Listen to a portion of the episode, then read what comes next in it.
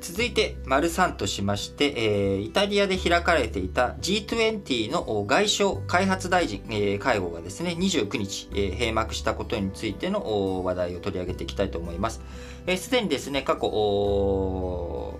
の G20 の外相会談について、えー中国のね、ワン・イー外務大臣とかあがあその現地での対面での参加を見送ってオンライン参加したりとか、ロシアのラブロフ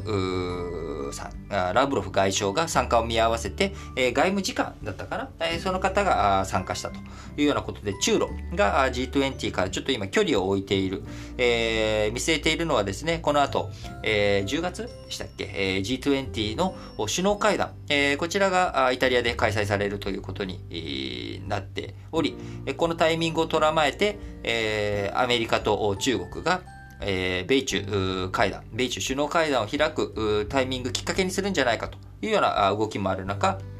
え G20 に対しての距離感をみんなが今再調整しているというようなことになっております。えー今回、え G20 では共同宣言、えなど2つの文書を取りまとめましたけれども、え経済や気候変動、新型コロナ対応といった世界平和の課題に対して、え理念の上での宣言、え声明というものは合致することができたんですけれども、どういうふうな、え具体的な、ね、対応をするのかっていう明確な対応については示すことができなかったというふうになっております。その代わり目立ったのは米中対立を基軸とする、え G20 内の亀裂ということになっております。もともと G20、えー財務省、財務大臣会合としてですね、えーずっとやってきたものを、G えー2008年のリーマンショック後に初めて G20 として首脳会議を開いた。えーそこからあほぼ毎年、えー去年はですね、えー対面で、えー新型コロナの影響でできませんでしたけれども、G20 首脳会議を開いていくということになってきました。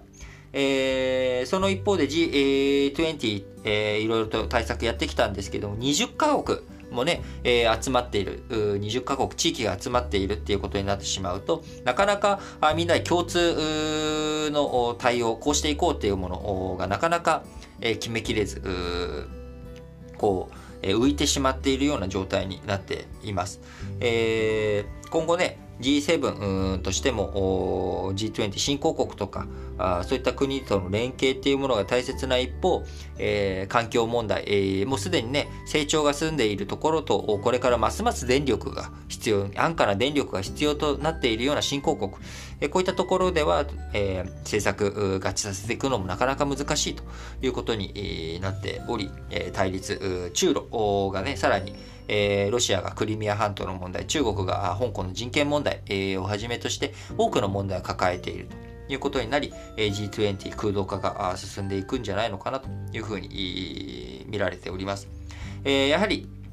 えーこの対立の軸となっている中国、えーですけれども、えーアメリカと中国の対立の中でですね、えーこちら G20 とは関係ない話ですけれども、えーアメリカは台湾との関係を深めていくということになっており、今、えーアメリカと台湾の貿易、貿易関係の協議が再開するということになっております。えーもともと1994年に、えー当時、クリントン政権でしたけれども、経済連携を深めようということで、貿易投資枠組み協定という TIFA というものの署名を1994年にしました。えこちら、あー TIFA に基づく協議ですね、これまで27年間にわたって協議をしてきているんですけれども、えこの5年間、話が進んでいなかったものが、え今回再開されるということになりました。えアメリカと台湾の当局、え6月30日に、えー TIFA のお協議を約5年ぶりに再開したということで、えー今話が進んでおります。えなぜ27年間協議進んでいなかったかというと、えこれまでその27年間の協議の多くがですね、え台湾が、えアメリカ産豚肉、こちらの輸入解禁で譲らず、え時間が費やされたということになっております。え豚肉、国民食と台湾人、え国民食としている中、アメリカの豚肉にはですね、微量ながら成長促進剤、えーラクトパミン、これが、えー含まれていることに対して受け入れることができないというような状態になってしまっていましたが、えー今回、えー協議再開の背景に、米中対立がね、えー悪化深刻化するバイデン政権として、台湾との連携をアピールしたいというところと、えもう一つ、えー、台湾としてもですね、えー、アメリカとの関係を深めていかなければいけないということで、今年1月から、えー、米国産豚肉の輸入を大幅回帰にする情報を見せたということになり、えー、協議の再開が進んだと、進むということになりました。えー、ただですね、今後、台湾としてもですね、えー、1月に解禁した、えー、米国産豚肉、8月末にはその是非を改めて住民投票に問うことが予定されており、えー、もしそこで強い反対で、えー、が出てですね、結果次第では輸入が再び禁止ということになると、えー、米台の貿易協議が頓挫するというような、また、えー、暗礁に乗り上げるというようなこともある可能性があり、えー、注視が必要な情勢になっております。えー、そして、えー、一方の中国ですね、えー、中国については今日7月1日、えー、共産党創建100年ということになり、えー、習近平氏への来賛の姿勢が強まっているということになります。えー、本日の党創立記念式典では、えー、習近平さん、天安門の、天安門広場の籠城から演説する見通しということで、えー、これまで、えー、この式典ではですね、天安門広場の隣の人民大街道で演説するのが通例だったものが、天安門の籠城でやると。あの、上でやるっていうことですね。で、これ一体どこかというと、あの、皆さんも歴史の教科書とかね、そういうので見たことあるかもしれないですけど、えー、毛沢東さんが1949年10月1日に、えー、中華人民、えー、と、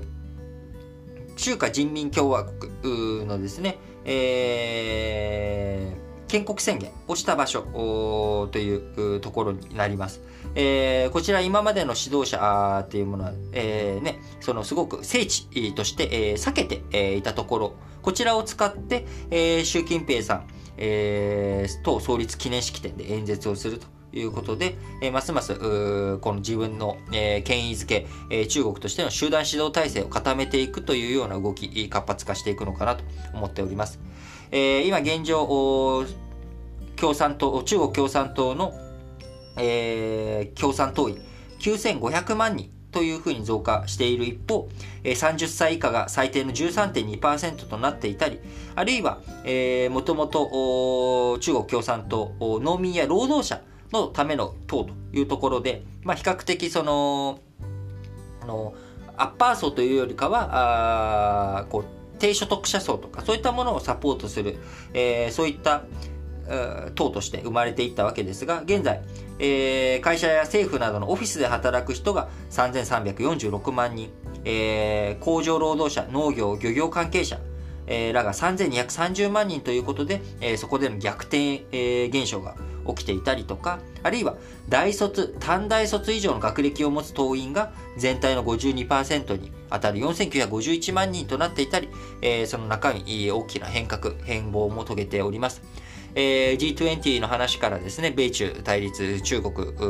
の、えー、共産党創建100年の話に、えー、言っておりますけれども、えー、中国とアメリカの関係性、えー、しっかりとこれからも見ていく必要があると思っております。それがね、日本も含めたあ世界、えー、の大きな修正、あの、潮流を作っていくものだと思いますので。はい。